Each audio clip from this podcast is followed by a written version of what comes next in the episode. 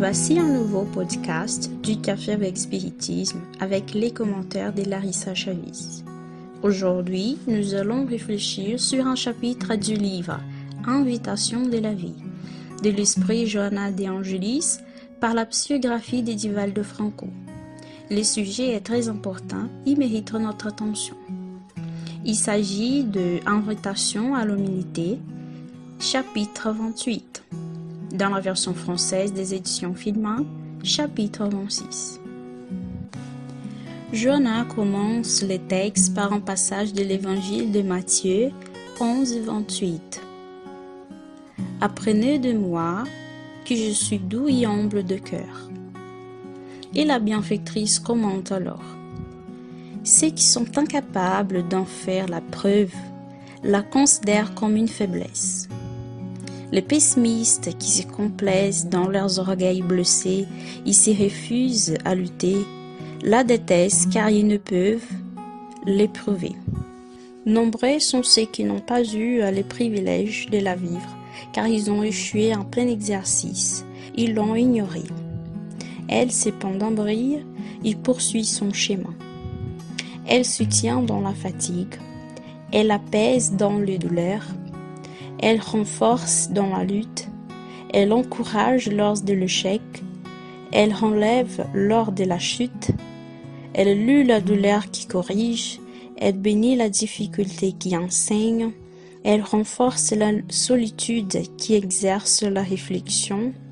Elle soutient le travail qui discipline. Et elle est reconnue de tous, même de ceux qui disent mauvais, pour enseigner, bien qu'inconsciemment, la valeur du bon et l'excellence du bien. Elle arrive et adoucit l'amertume, elle apaise n'importe quelle blessure ouverte, même une paix répuissante.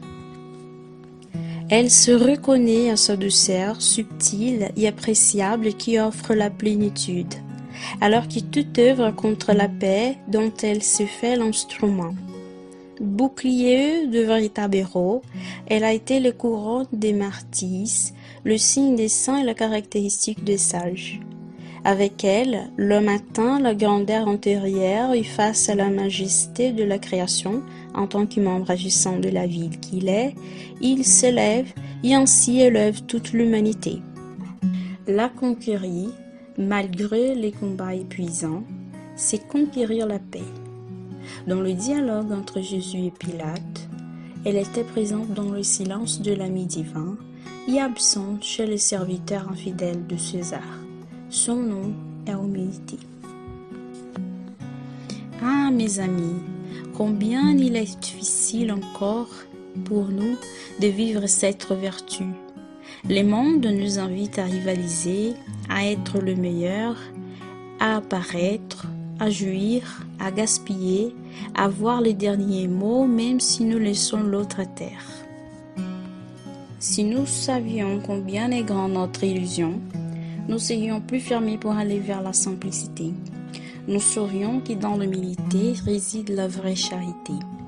Nous n'aurions pas envie des premières places, des statuts ou des rétributions. Christ, notre modèle de vie, serait. Rien au monde plus grand bonheur nous apporterait que la joie de servir quelqu'un qui va exceller, ou l'enfant oublié, ou les personnes âgées sans amitié. Aucun rêve ne serait plus grand enfin que la grâce d'être utile à notre prochain. Nous ne nous attendions pas à recevoir, ni même en merci, nous ne saurions vouloir. Sachant que l'humilité est une bonne terre qui offre ce qu'elle a et bénit toujours, que ce soit la graine qui germe ou les pieds qui dessus ferment pas. Tout dans la vie du homme a leçon divine. Il n'y a rien à regretter ni à ennoblir seulement marcher au service de Christ afin que les maîtres puissent bénir. Bis fraternel, jusqu'au prochain podcast du Café avec Spiritisme.